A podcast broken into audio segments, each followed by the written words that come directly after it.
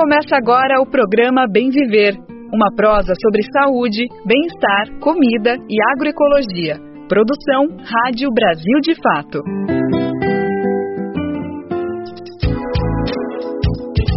Hoje é quinta-feira, dia 5 de janeiro de 2023. Olha que a gente piscou e a primeira semana do ano já está quase acabando e nós estamos aqui no ar com mais uma edição do Bem Viver. Nessa prosa diária tem espaço para a gente debater política, saúde, alimentação saudável, cultura e muito mais.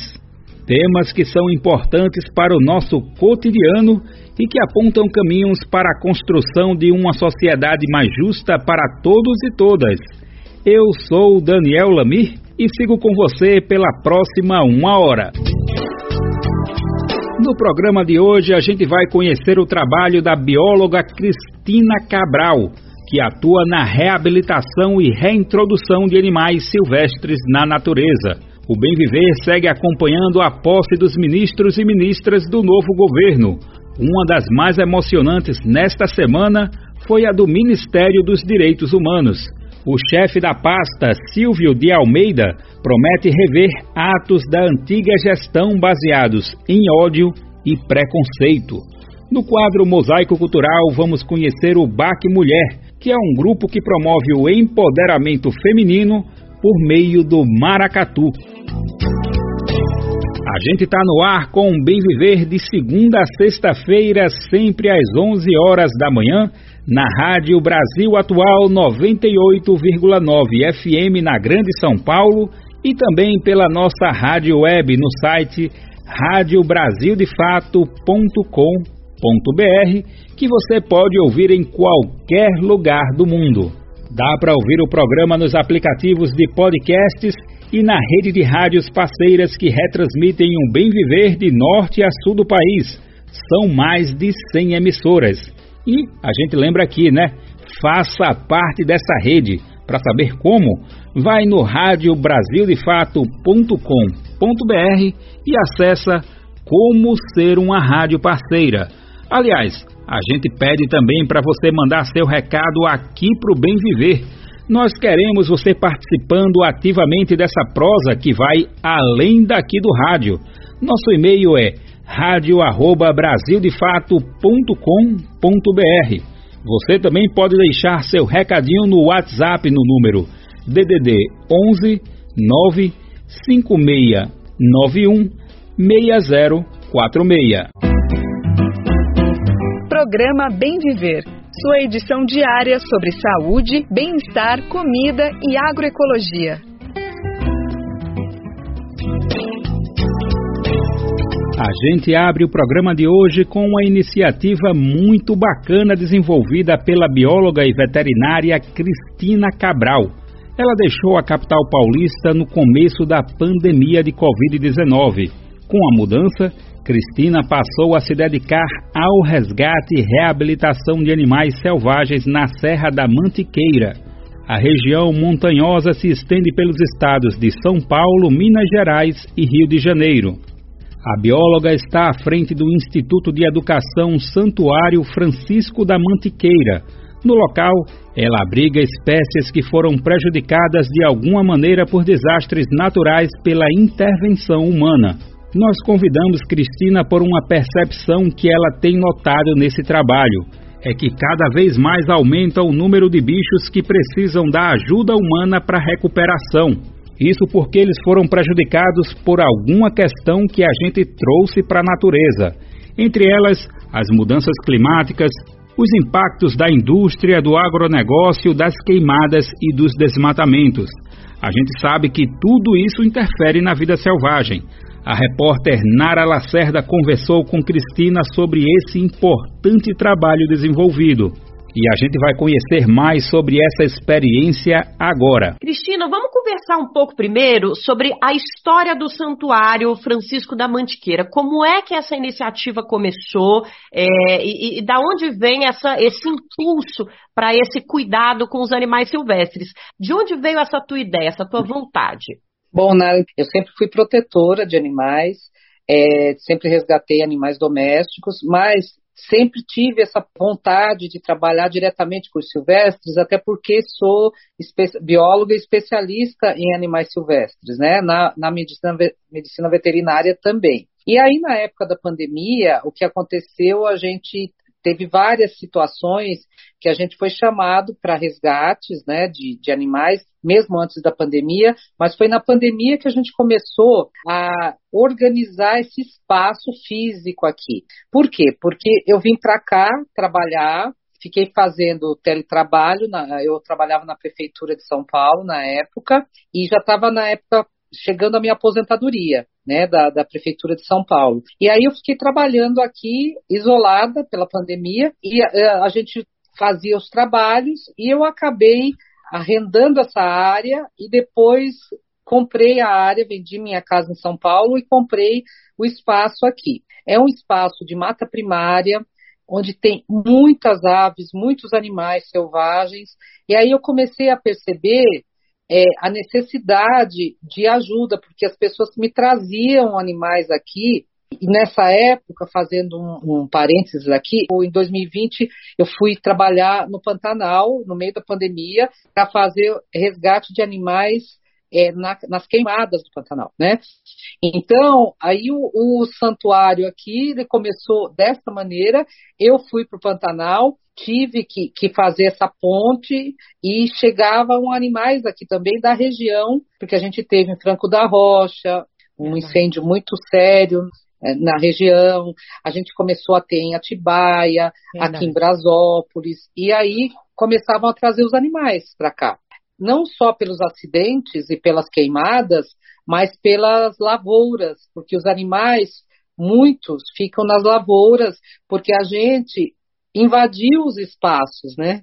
A gente expandiu espaços de agronegócio e a gente acabou empurrando a casa dos animais e eles, é óbvio, eles vão à busca de alimento. Então, eles acabam se ferindo quando eles chegam, por exemplo, e tem uma roçadeira, um trator fazendo preparação de solo para plantio, e aí os tatus, as mães com os filhotes, enfim, então aí começou a chegar bichos e animais aqui.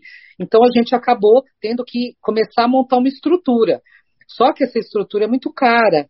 Então, eu fui fazendo aos poucos algumas coisas. É óbvio que aí eu tive que estruturar, tentar fazer uma salinha de atendimento veterinário, começar a fazer pequenos atendimentos e parcerias, porque eu não tinha um hospital de internação aqui. E aí eu fiz parcerias com os hospitais veterinários da Universidade de Pouso Alegre, de Itajubá, e fui expandindo essa rede e hoje a gente tem parcerias em vários lugares para a gente levar animais quando precisa de um raio-x, de um ultrassom. Eu faço os primeiros atendimentos e daí levo caso seja um caso de internação ou cirurgia e depois eles voltam para ser reabilitados aqui. Então, é, o, o, que vocês criaram, o que você criou é, nessa terra é, que você adquiriu, é um centro de recuperação de animais silvestres, né? Que a gente chama na sigla CRAS. É isso que você tem aí. Isso. Você estava comentando que você tem 70 animais no momento, e cerca de 70 animais, isso. e entre eles tem de tudo, né, Cristina?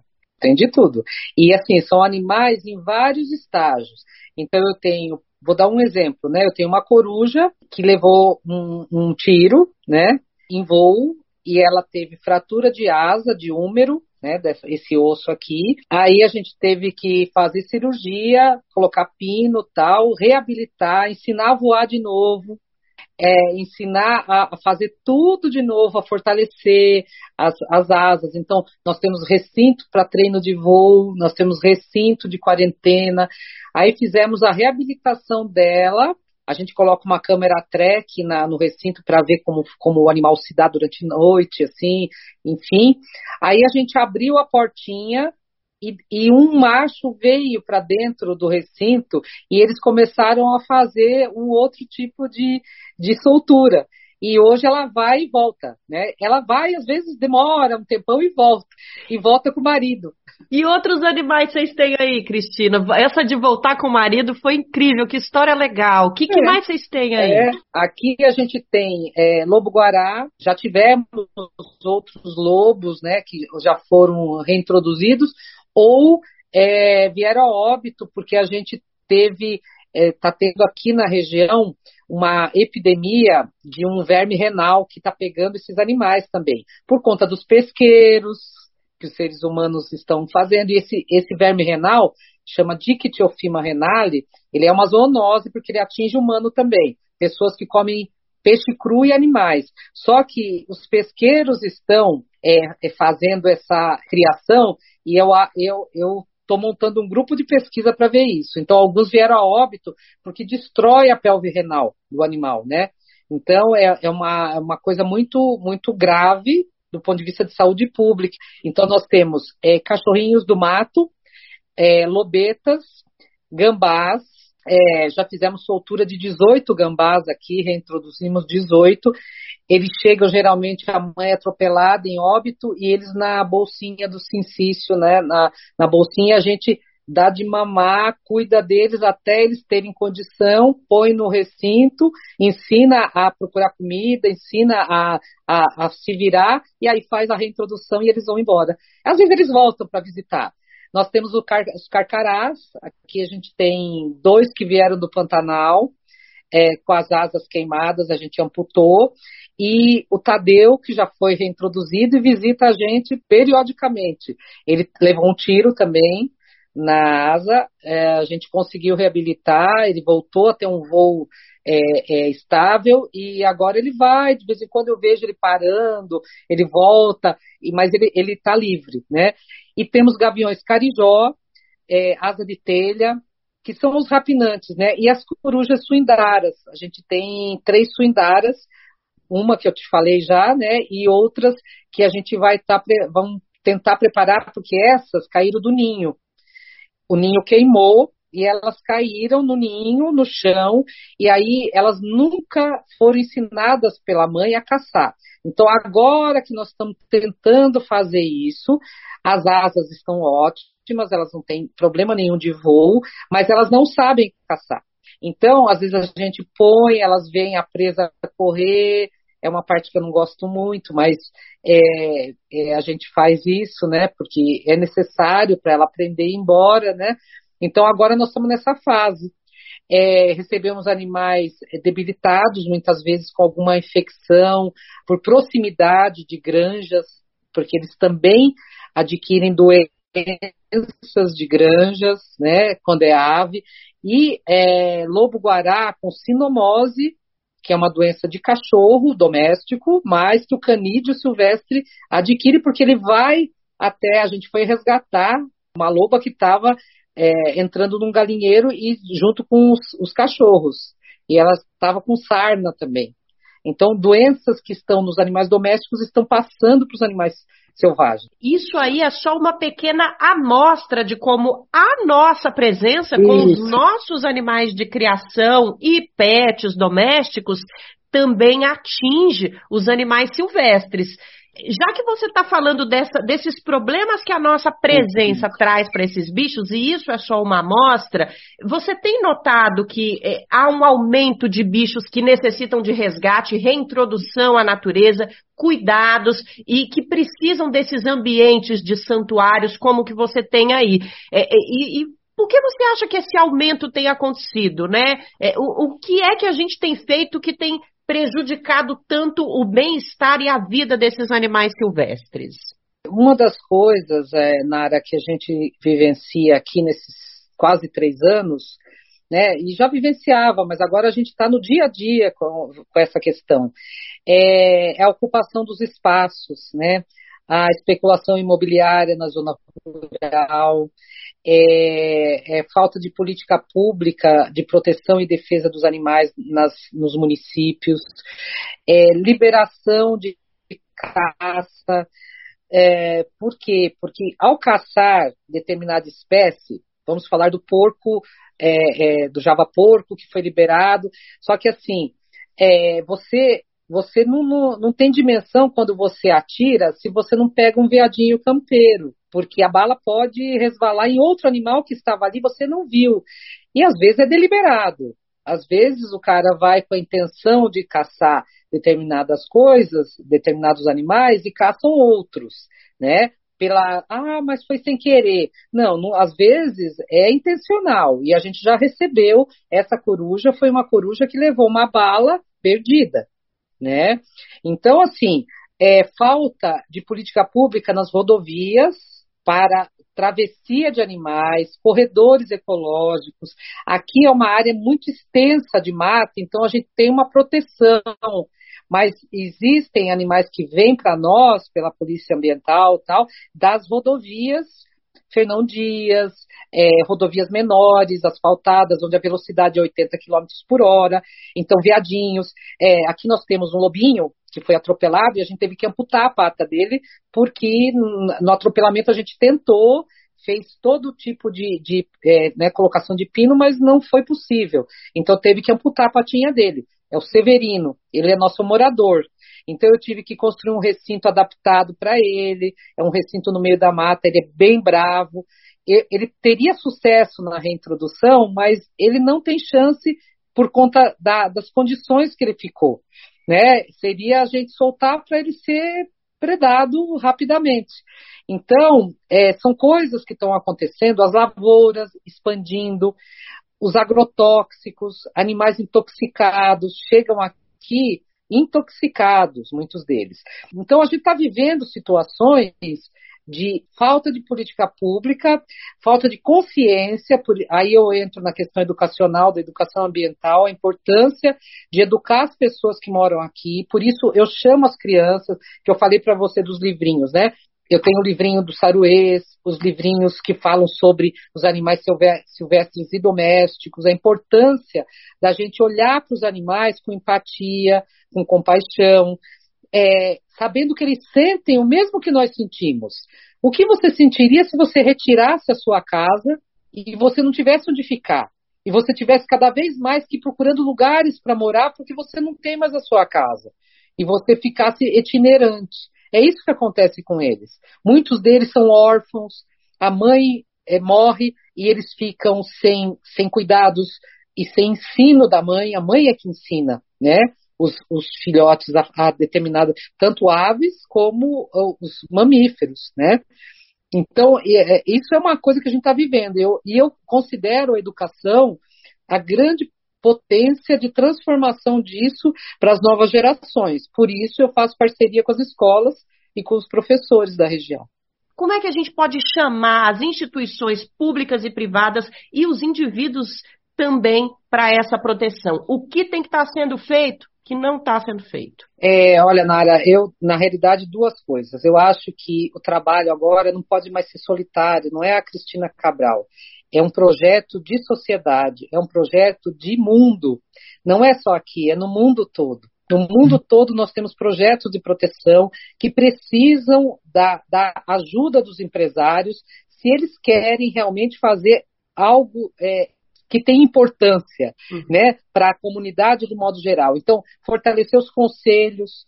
Nós temos aqui um conselho, nós estamos montando um conselho de proteção na região, a participação das pessoas nessas políticas públicas, nos governos, abrir espaço para que as multas ambientais sejam revertidas para espaços como o nosso, sem fins lucrativos. Ah, eu multei o cara porque ele desmatou, ele cortou tal.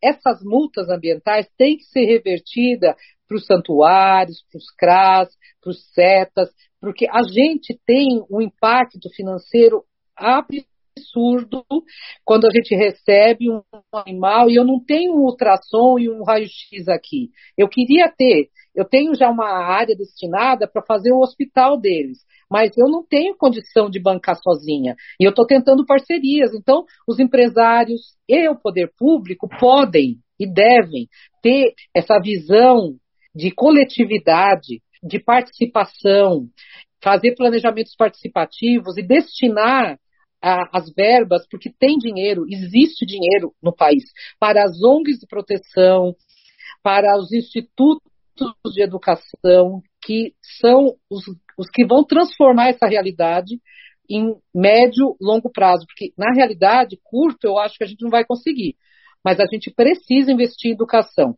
É, a gente tem falado muito nesse momento de mudança política no Brasil, em como as soluções para os nossos problemas estão muitas vezes nas comunidades em soluções menores que atingem pequenas Sim. regiões e que estão envolvendo com educação, proteção, saúde, cultura, essas pequenas regiões. A gente tem falado muito sobre isso e a iniciativa da Cristina é, lá no, no Santuário Francisco da Mantiqueira é, é mais uma prova de que isso é possível. O poder público chegar nessas pequenas iniciativas e falar: tudo bem, deu certo para vocês, ajuda a gente a replicar porque a gente quer resolver esse problema. Cristina Cabral, que entrevista emocionante, é viu? Muito bom ter você aqui na Rádio Brasil de Fato. Eu que agradeço. E aqui de São Paulo, da Rádio Brasil de Fato, Nara Lacerda. E quem quiser entrar em contato com o santuário tem alguns canais disponíveis. Nas redes sociais, o Instagram é arroba Santuário Francisco Mantiqueira. Outra opção é o e-mail franciscomantiqueira.com gmail.com. O telefone de Cristina é o seguinte: DDD 11 9 9527 5368. Repetindo, DDD 11 9 9527 5368. A gente destaca também que, por ser um espaço de formação, o santuário também está aberto para programas de estágio obrigatório e voluntário. Programa Bem Viver. Tomou posse ontem a ministra do Meio Ambiente e da Mudança do Clima do governo Lula, Marina Silva. No seu discurso, a ambientalista falou sobre a nova estrutura da pasta com destaque para o combate ao desmatamento e as mudanças climáticas. Marina relembrou ainda a gestão Bolsonaro, citou as chamadas boiadas e desmonte promovido na área ambiental. Ela também homenageou ativistas assassinados, como o indigenista Bruno Pereira. Vamos saber mais na reportagem com locução de Douglas Matos. 15 anos após ter deixado o cargo, Marina Silva voltou a assumir nesta quarta-feira o comando da área ambiental do país.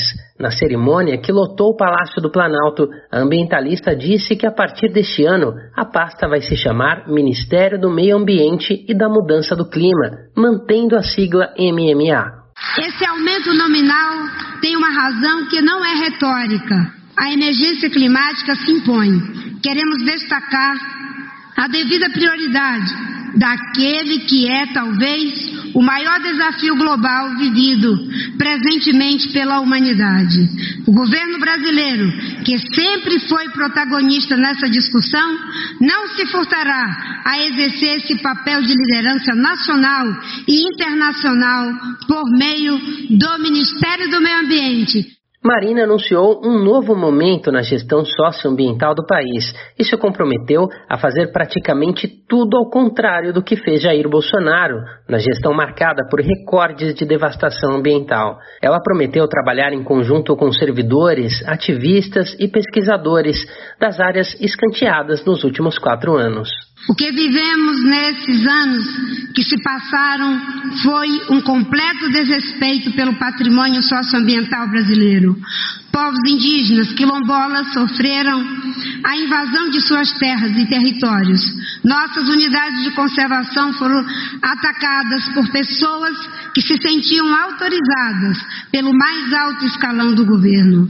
Boiadas, se passaram no lugar onde deveriam passar apenas políticas de proteção ambiental. A ministra afirmou que até março será formalizada a criação da Autoridade Nacional de Segurança Climática, submetida ao MMA, uma das reivindicações apresentadas por Marina ao presidente Lula. Haverá também a criação de um conselho para definir políticas do setor, que será comandado pelo presidente, com participação de todos os ministérios da sociedade civil, além dos estados e municípios.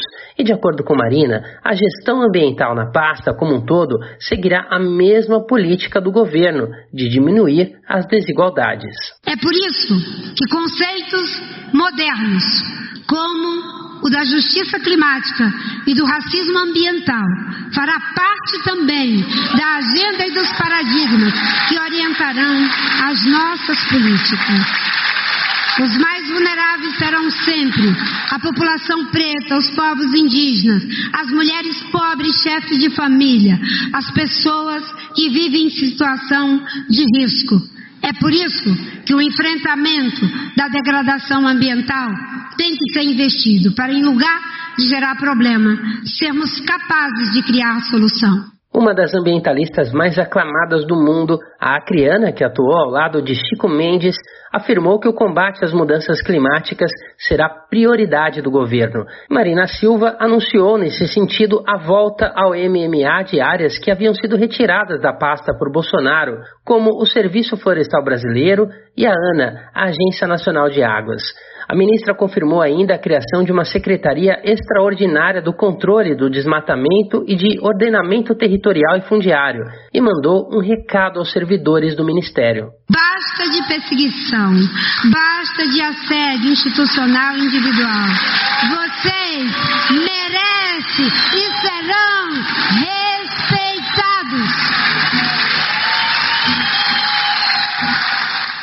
Marina Silva aproveitou a cerimônia de posse para homenagear lideranças assassinadas durante a gestão Bolsonaro, entre elas Bruno Pereira e Dom Phillips. Lideranças ambientalistas, indígenas e tradicionais sendo assassinadas.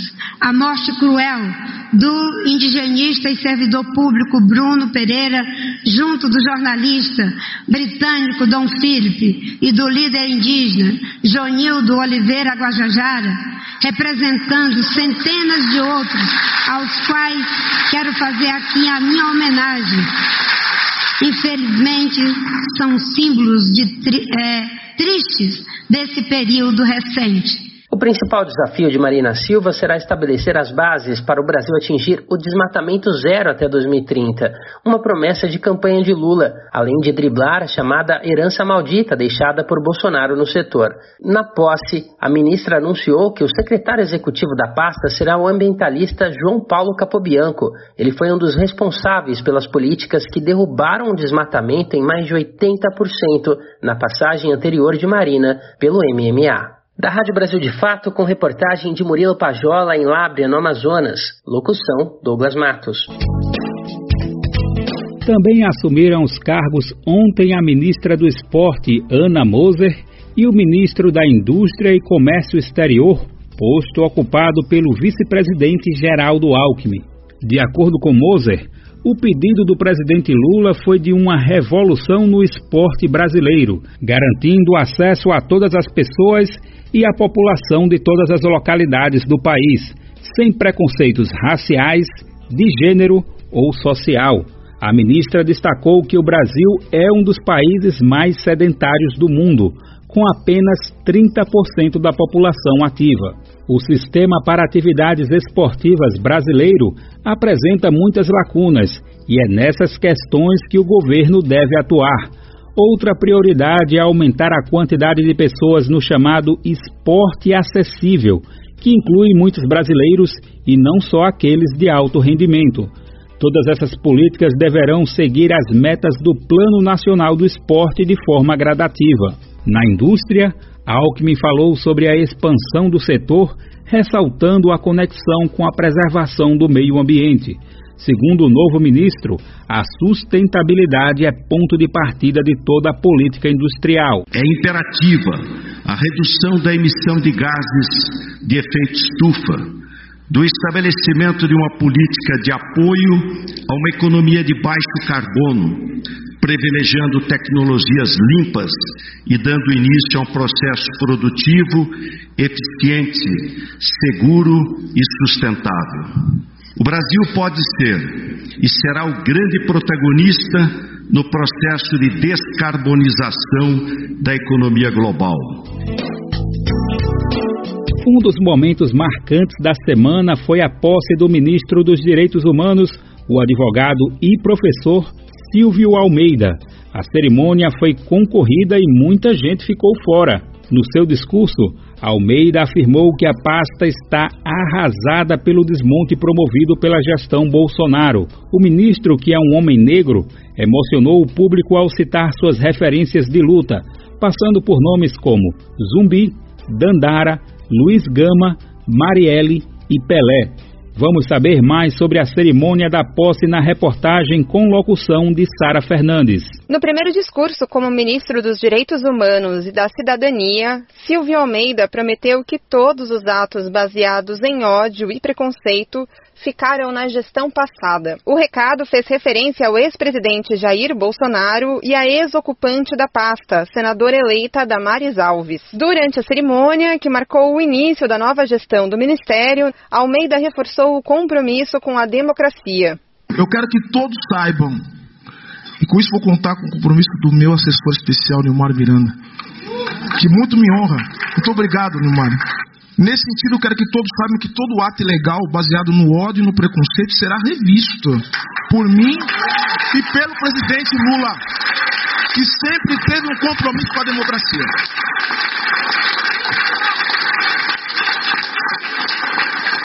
Ao iniciar o discurso, o novo ministro fez questão de ressaltar que a pasta de Direitos Humanos e Cidadania vai cumprir um papel, nas suas palavras, de inclusão.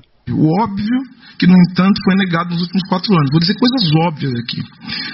Trabalhadoras e trabalhadores do Brasil, vocês existem e são valiosos para nós. Mulheres do Brasil, vocês existem e são valiosas para nós. Homens e mulheres pretos e pretas do Brasil, vocês existem e são pessoas valiosas para nós. Povos indígenas deste país, vocês existem e são valiosos para nós pessoas lésbicas, gays, bissexuais, transexuais, travestis, intersexo e não binárias, vocês existem e são valiosos para nós. Ainda ao criticar as medidas da gestão anterior, Silvio Almeida ressaltou que o período das fake news no Ministério chegou ao fim. Prezados e prezadas, saibam disso, nós não permitiremos que o Ministério, criado para promover políticas de direitos humanos, permaneça sendo utilizado para a reprodução de mentiras e preconceitos.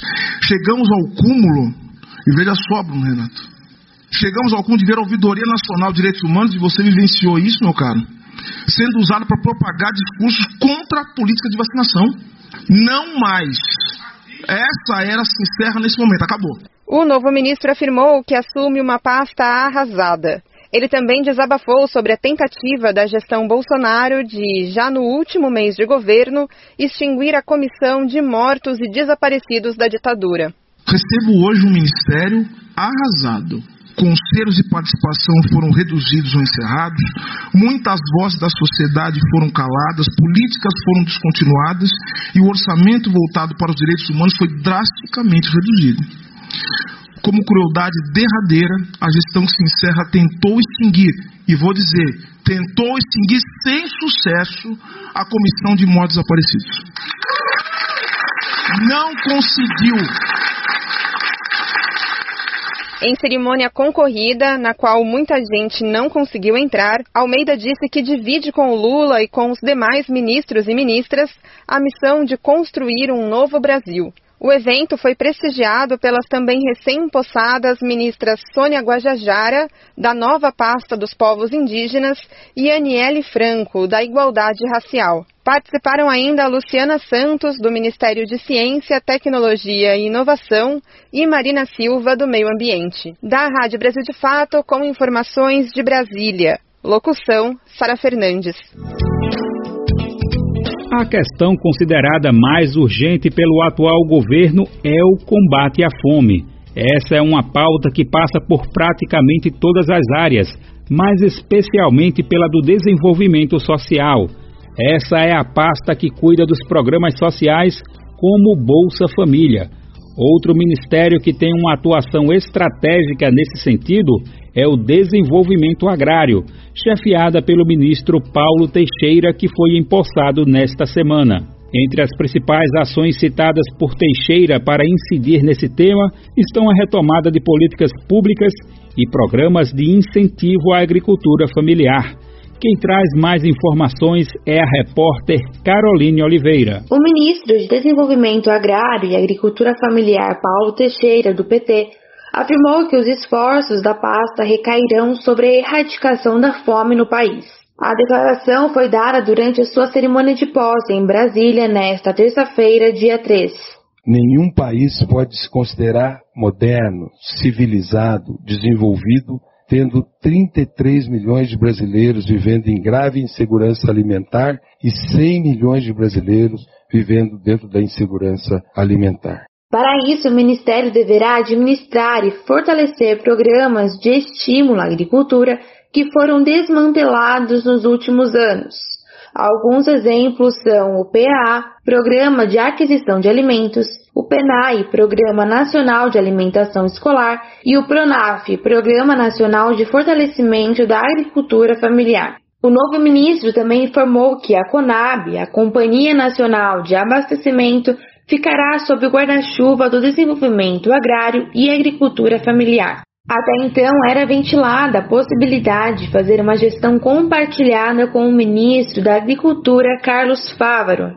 Já fiz esse diálogo com o ministro Fávaro, dizendo a ele que todos os, os programas existentes dentro da Conab, voltados para a agricultura empresarial, serão mantidos e não serão modificados e, e integraremos juntos com o Ministério da Agricultura mas marco a importância da Conab ficar neste ministério e desempenhar um papel importante para a agricultura familiar no Brasil.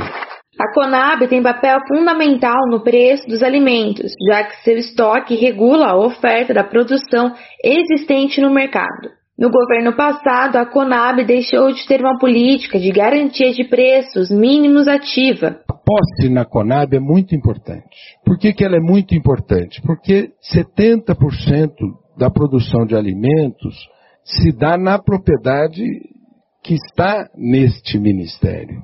Né?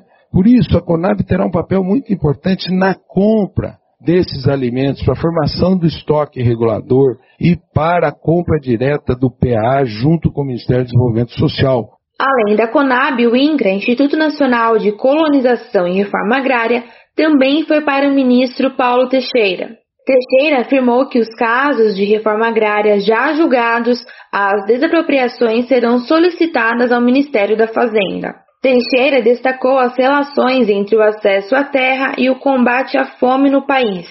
Hoje, nós reiniciamos esse desafio de erradicar a fome e dar condições mais dignas de vida ao povo que vive no campo. Nesse sentido, queremos resgatar o papel do Estado brasileiro, que através desse e de outros ministérios deve promover o acesso à terra. De São Paulo, da Rádio Brasil de Fato, Carolina Oliveira. Aqui no Bem Viver, a gente sempre fala da importância da vacinação para a coletividade. E com a chegada da pandemia de Covid-19, a relevância dos imunizantes ficou ainda mais evidente. Mesmo assim, tem muita gente que deixa de procurar as unidades de saúde para tomar as doses. Tem gente que sequer tem a informação adequada sobre quais vacinas precisa tomar uma das que acabam passando despercebidas é a imunização contra a gripe. A vacina que combate o vírus influenza precisa ser tomada todo ano. Isso porque, assim como acontece com o coronavírus, ele passa por mutações que dão origem a novas variantes. Além disso, o tempo de proteção da vacina da influenza é pequeno. Quem vai explicar mais para a gente é a diretora da Sociedade Brasileira de Imunizações, na reportagem de Beatriz Albuquerque, da Rádio Nacional. Todo mundo já sabe que precisa se vacinar todos os anos contra a gripe durante as campanhas promovidas pelo governo federal. No final de setembro, a OMS, a Organização Mundial da Saúde, enviou aos países a recomendação para a confecção dos imunizantes para 2023, levando em conta estudos que analisam os tipos de vírus de influenza que mais estão circulando no mundo. A diretora da Sociedade Brasileira de Imunizações, Flávia Barros, explica que além do vírus da gripe fazer mutações e o nosso corpo precisar de vacinas novas para prevenir as infecções, o tempo de proteção da vacina da influenza é pequeno. Justamente por isso, Flávia destaca que é muito importante ir aos postos todos os anos e receber os imunizantes. E as vacinas influenza, essas que nós temos hoje disponíveis, a duração de proteção é relativamente curta. Nas pessoas saudáveis, a partir de quatro meses mais ou menos da vacinação, os níveis começam a cair, de modo que em seis meses a maioria das pessoas já não tem mais níveis de anticorpos considerados protetores. Flávia Barros explica ainda por que o vírus da gripe e da Covid-19 precisam de reforços vacinais, enquanto outros, como sarampo e rubéola, têm proteção garantida com apenas algumas doses. Já outros vírus, da catapora, do sarampo, é claro que todos podem sofrer pequenas mudanças, mas não mudanças suficientes para alterar as características deles. Então, o anticorpo produzido por aquela vacina vai proteger aos, dos vírus é, por muito tempo. A Anvisa publicou em outubro a composição das novas vacinas contra a influenza. A campanha deve acontecer entre os meses de abril e junho de 2023, seguindo um calendário específico. Da Rádio Nacional em Brasília, Beatriz Albuquerque. O chamado G7 grupo de sete senadores que formavam o núcleo duro da CPI da Covid irá denunciar o ex-presidente Jair Bolsonaro, agora sem foro privilegiado, no Ministério Público Federal. Após a conclusão dos trabalhos da comissão, Bolsonaro chegou a ser indiciado por nove crimes. São eles: epidemia com resultado de morte, infração a medidas sanitárias preventivas, emprego irregular de verba pública, incitação ao crime, falsificação de documentos particulares, charlatanismo, prevaricação, crime contra a humanidade e crime de responsabilidade. Bolsonaro, no entanto, nunca foi investigado pelo Procurador-Geral da República Augusto Aras, responsável pela apuração de supostos atos criminosos cometidos pelo chefe do executivo. Agora, fora da presidência, Bolsonaro poderá ser submetido à investigação. Entretanto, na primeira instância, longe das responsabilidades de Aras. O senador Humberto Costa, do PT, que participou do G7 na CPI, acredita que as chances de uma investigação são próximas da realidade. O parlamentar citou o inquérito da Polícia Federal que concluiu que Bolsonaro cometeu crime ao relacionar a vacina contra a Covid-19 à possibilidade de desenvolver AIDS. Na ocasião, a PF afirmou que existem elementos probatórios concretos suficientes de autoria e materialidade para comprovar os crimes de provocar alarma anunciando desastre ou perigo inexistente, ou praticar qualquer ato capaz de produzir pânico ou tumulto. A gente segue no tema da saúde. Agora vamos falar sobre a qualidade do nosso sono. Não conheço nenhuma pesquisa que já levantou esse dado, mas dá para dizer que quase todo mundo gostaria de dormir mais do que dorme, né? Talvez seja até um pouco exagerado, mas acredito que você que está ouvindo a gente agora compartilha dessa vontade, né?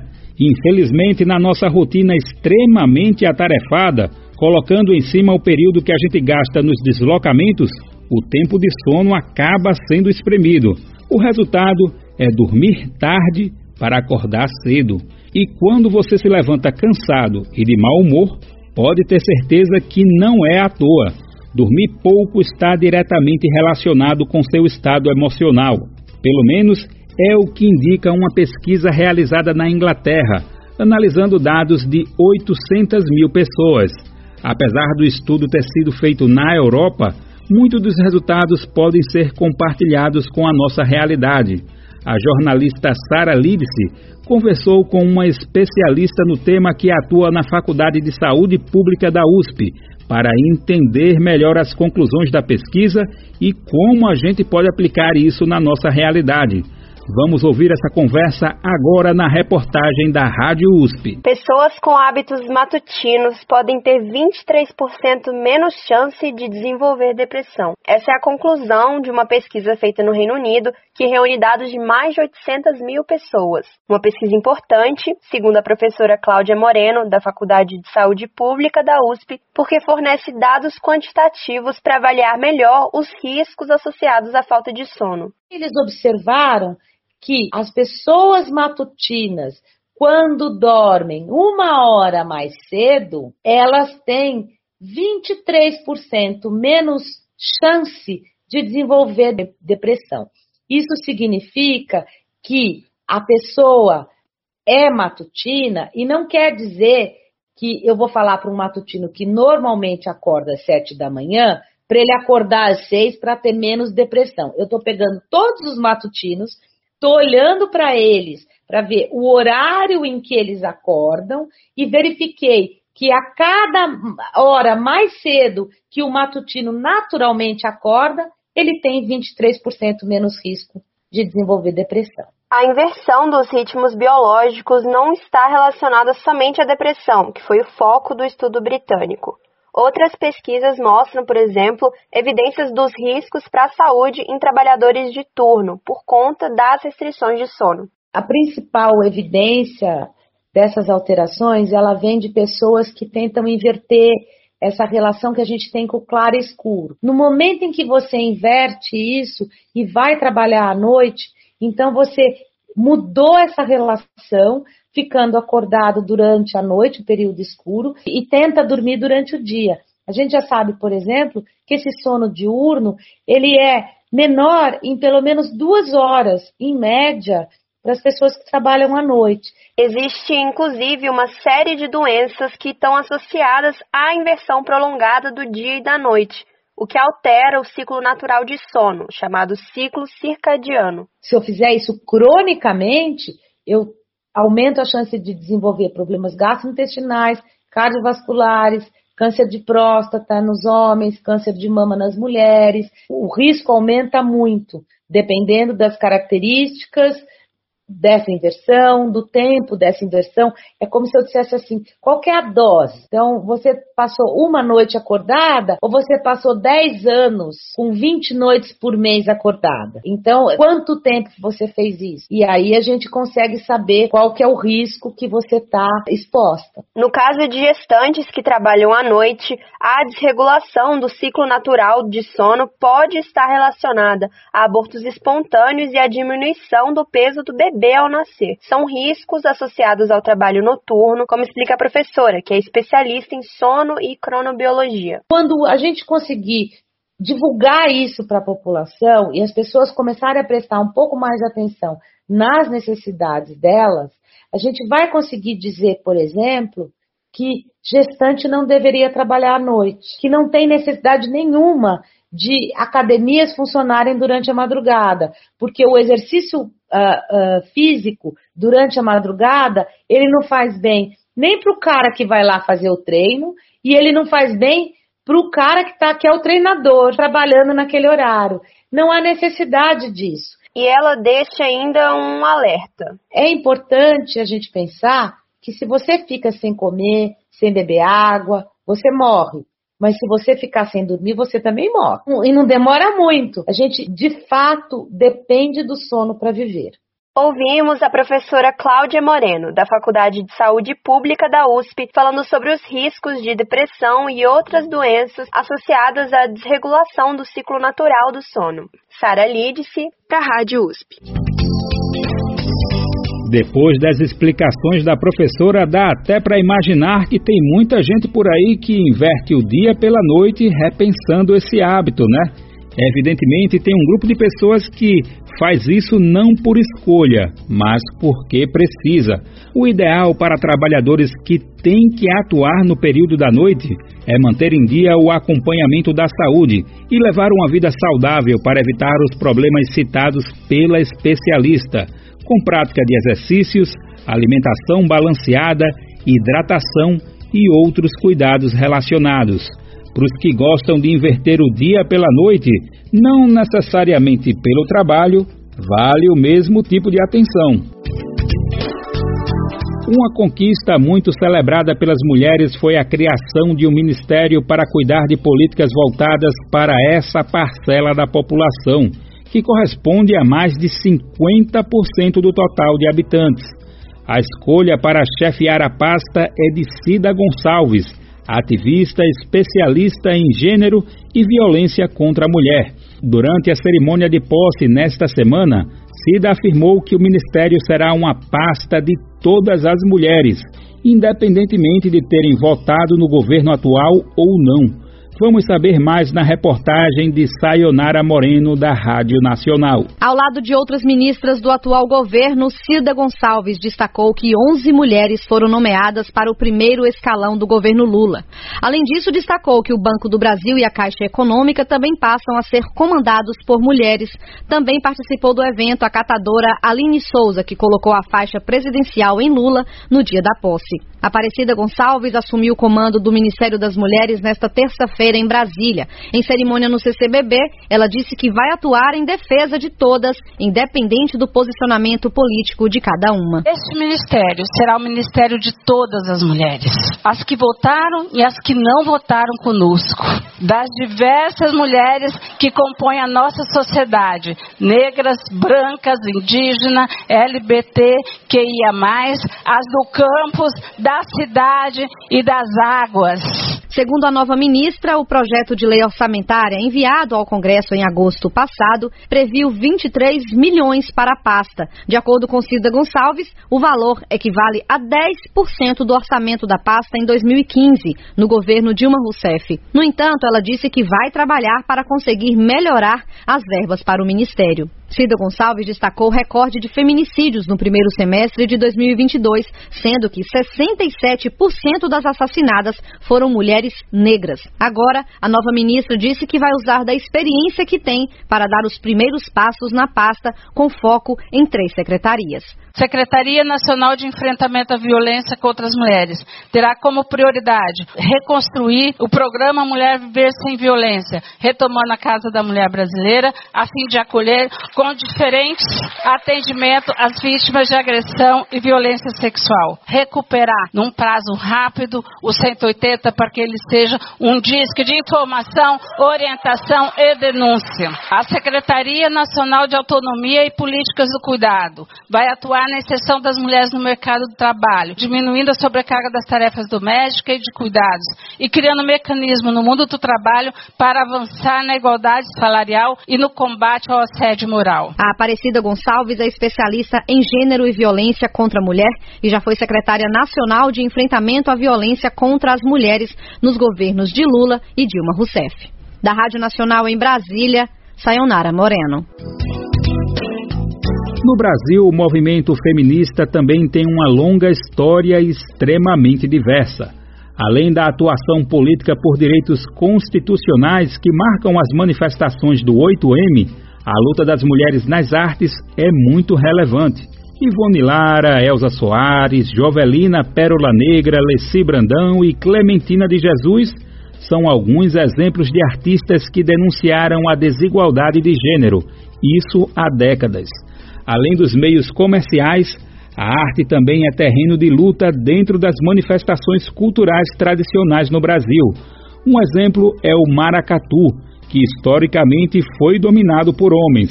Mesmo com a participação das mulheres nos grupos, elas sempre foram colocadas à margem, nem sempre sendo bem-vindas. Ao longo dos anos, algumas mulheres começaram a se rebelar contra essa estrutura. Em 2008, a célebre mestre Joana fundou em Recife o Baque Mulher, um grupo de maracatu de baque virado composto somente por mulheres.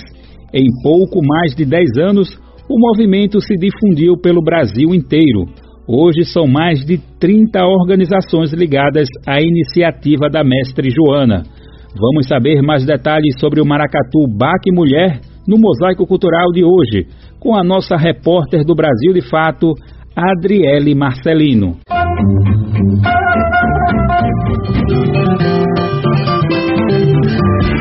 Mosaico Cultural, uma produção Rádio Brasil de Fato. Que tal pensar um ritmo musical genuinamente brasileiro? Da junção das culturas indígenas, africanas e europeias, podemos listar o samba, o frevo, a bossa nova e o maracatu, ritmos tradicionais que atravessaram gerações e novas dinâmicas.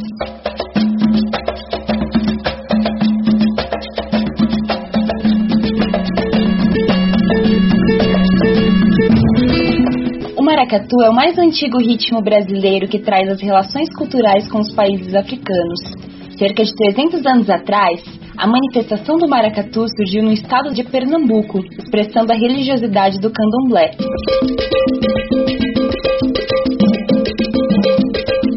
A percussão do maracatu conta com grandes tambores, chamados de alfaias, que são tocados com baquetas especiais para o instrumento.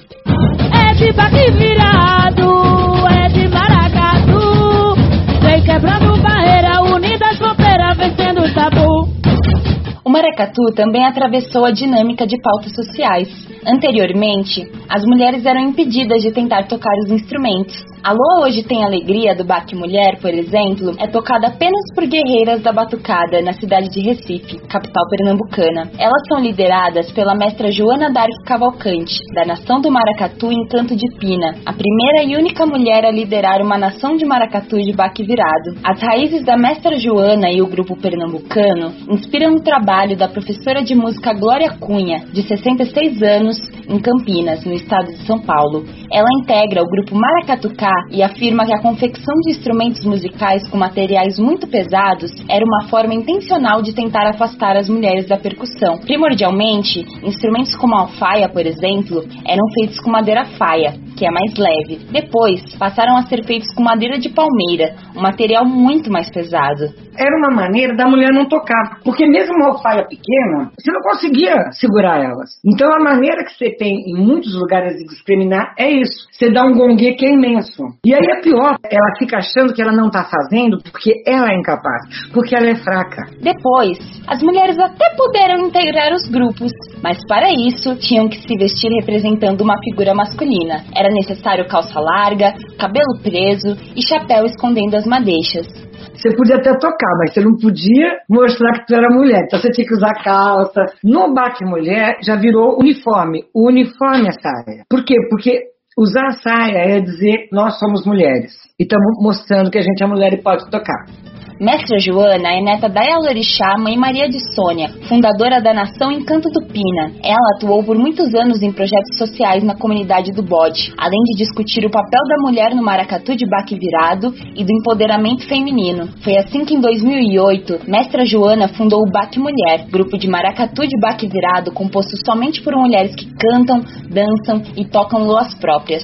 A experiência é símbolo de expressão feminina, luta e resistência pelos direitos das mulheres combater a violência é a gente entrar na linha de frente. E essa linha de frente dentro da comunidade não é fácil, porque a gente vai estar tá lidando ali com opressões bem agressivas, né? E como abordar, passar esse empoderamento para essas mulheres sem pôr a nossa própria vida em risco. Daí foi que veio a ideia de levar essa palavra, né? de levar o conhecimento da nossa luta, das nossas leis, através do baque, através do canto, através dos nossos tambores. E aí surgiu a primeira lua, foi Maria da Penha Forte, Hoje, 31 grupos de mulheres se reúnem regularmente para tocar o Baque Mulher pelo Brasil. A experiência compartilha sua mensagem de força feminina e resistência por todo o país e até mesmo fora dele, a exemplo da presença em Lisboa, capital de Portugal. Yara Lage, de 33 anos, professora de arte e coordenadora do Baque Mulher de Campinas, destaca a diversidade de mulheres que participam da iniciativa. A gente entende que esse feminismo ele tem que estar em vários lugares e que então ele vai existir de várias formas. Entender isso é muito importante e com o BAC Mulher foi,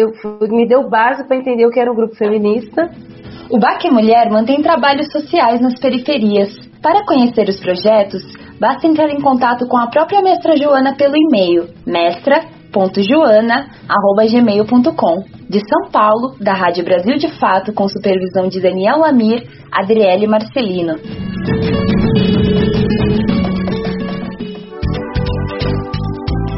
Para descobrir se na sua cidade existe um grupo Baque Mulher, acesse o site do movimento, é baquemulher.com.br.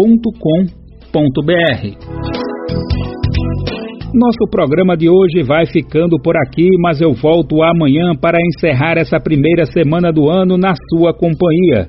O Bem Viver vai ao ar a partir das 11 da manhã na Rádio Brasil Atual, 98,9 FM na Grande São Paulo ou no site radiobrasildefato.com.br. Lembrando que o Bem Viver vai ao ar em diversas rádios pelo país. Diversas emissoras retransmitem o nosso programa. A lista completa você encontra no nosso site na matéria de divulgação diária do programa. Aqui a gente reforça o agradecimento e confiança de se somar nessa nossa caminhada de debate e construção de uma sociedade alinhada ao conceito do bem viver. Muito obrigado por estarem com a gente. Vamos nessa que tem muito mais pela frente. O Bem Viver também fica disponível como podcast no Spotify, Deezer, iTunes e Google Podcasts. Este programa teve a apresentação de Daniel Lamir e roteiro de Geisa Marques, edição e produção de Daniel Lamir e Douglas Matos, trabalhos técnicos de André Paroche, Adilson Oliveira e Lua Gatinone, coordenação de Camila Salmásio, direção executiva de Nina Fidelis. Apoio Equipe de Jornalismo do Brasil de Fato. Você ouviu o programa Bem Viver, uma prosa sobre saúde, bem-estar, comida e agroecologia. Produção Rádio Brasil de Fato.